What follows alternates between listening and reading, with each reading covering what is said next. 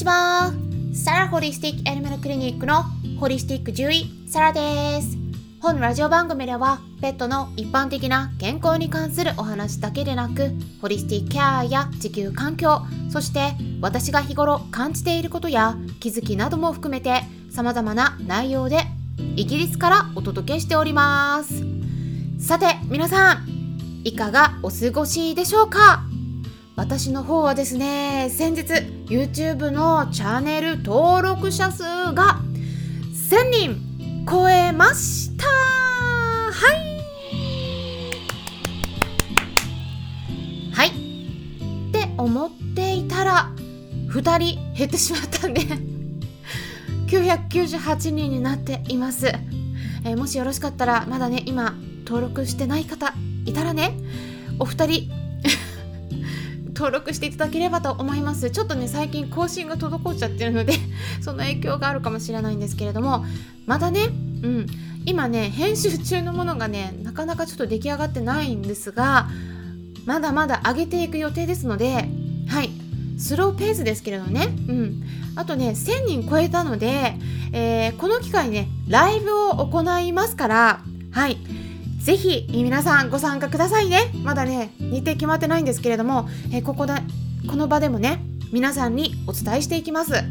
でそのうちね人数も公開しようと思ってたんですけれども あっという間に月日が経ちそのままになってしまいました。まあ最近はね本当に月日が経つのが早いですね。やるべきことがね本当に多くて。ま、きっとねこの音声を聞いてくださっている方も同じではないかなと思うんですけれども私は最近時短って言ってね時間の短縮これをねさせるために最低でもね2つ以上のことを同時にやる。時々3つやってる場合もあるんですね。これがねもう日課になっちゃってますね。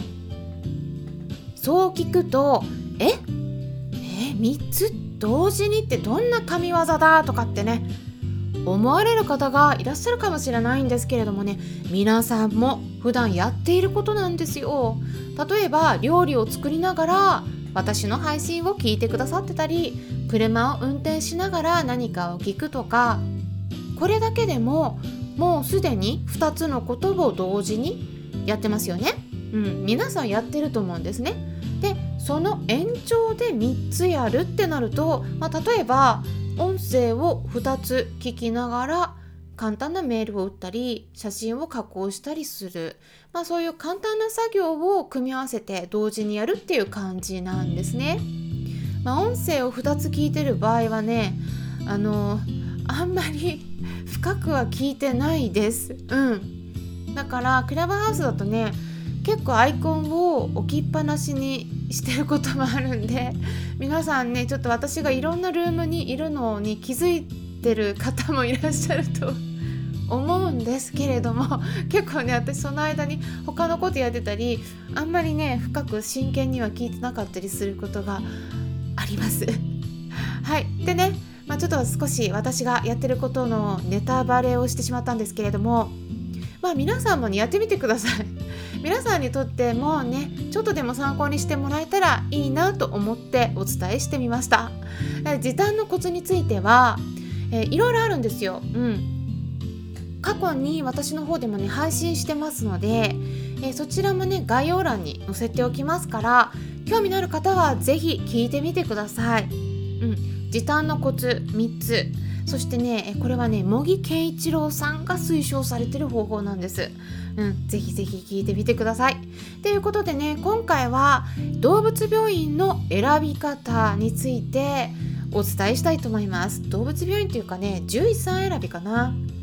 YouTube の方でかなり前にもお話ししたことあるんですけれどもね今回は別の視点からお伝えします。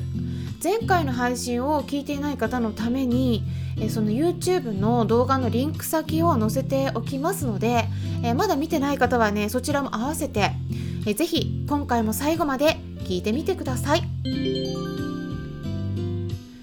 で私のもとにね寄せられるご相談の中にはどうやって治療したらいいかといったものだけではなくて実は動物病院との先生との関係をどうしてったらいいのかっていうとご相談もねまあまああるんですね。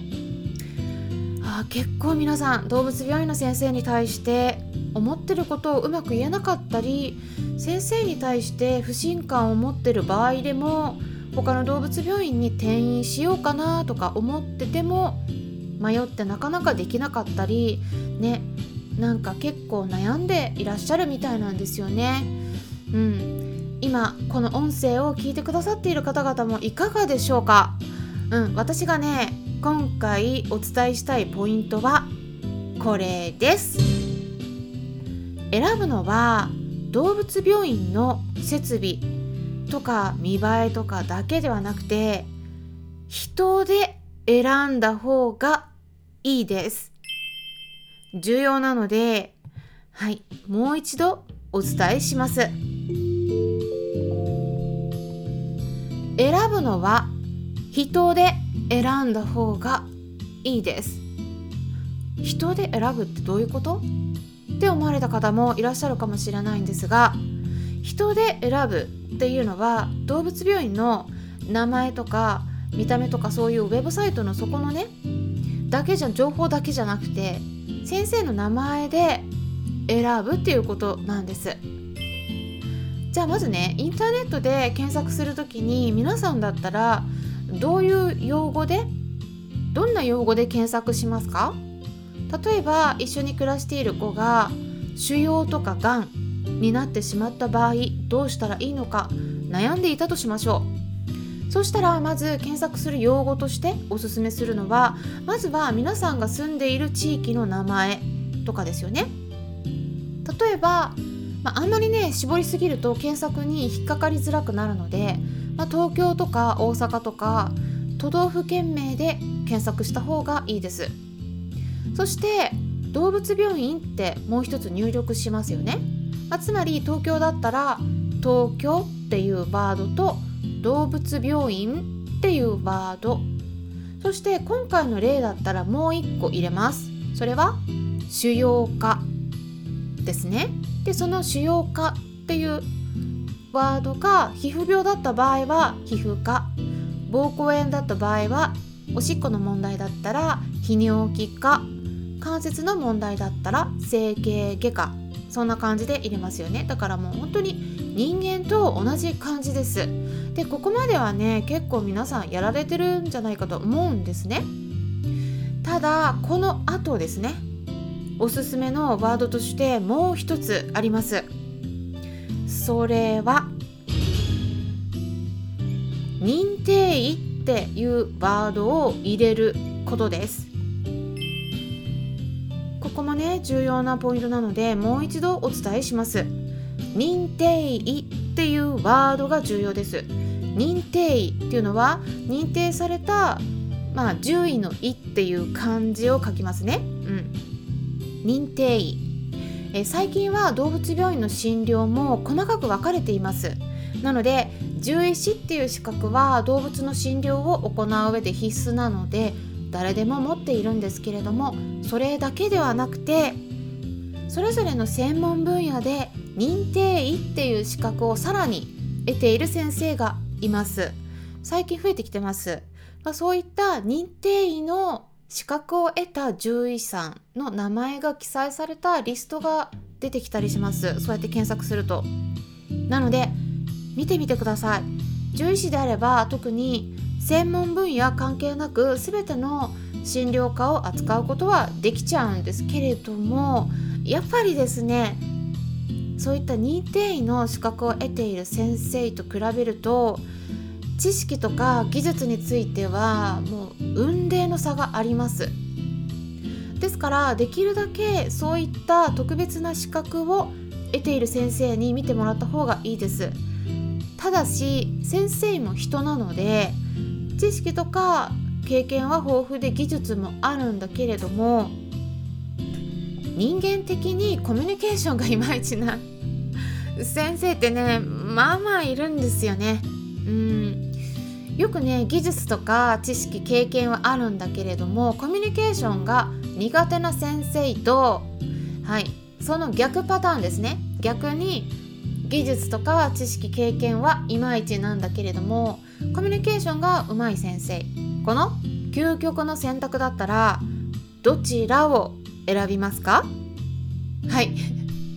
こういった質問あるんですよね。究極の選択。はい。その答え私だったらどうするかお伝えします。とどちらもダメです。はい。どちらもダメ。両方大事なんです。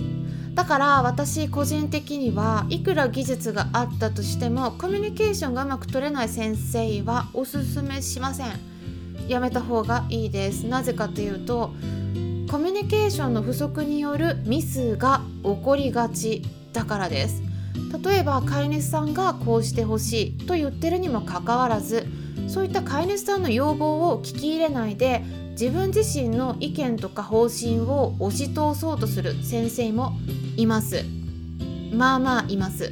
これはね全くいい医療ではないんです。そういったことってやっぱりね飼い主さんの不満の種になるし後々問題になりやすいです。最終的には何かね会った時何もなければいいんだけど会った時に実際にねその先生を選んでしまったっていうことで後悔されてる飼い主さんいるんですね。だからねちょっと後悔してほしくないので今回こういったポイントをお伝えしました。いい獣医さんを見つける方法のポイントは人で選ぶことです。もちろん知識とか経験技術も大事。全部大事なんですね。でも根本は人がやることなのでやっぱりねここも軽く考えてはいけないと思います。是非参考にしてみてください。ホリスティック獣医サラでした。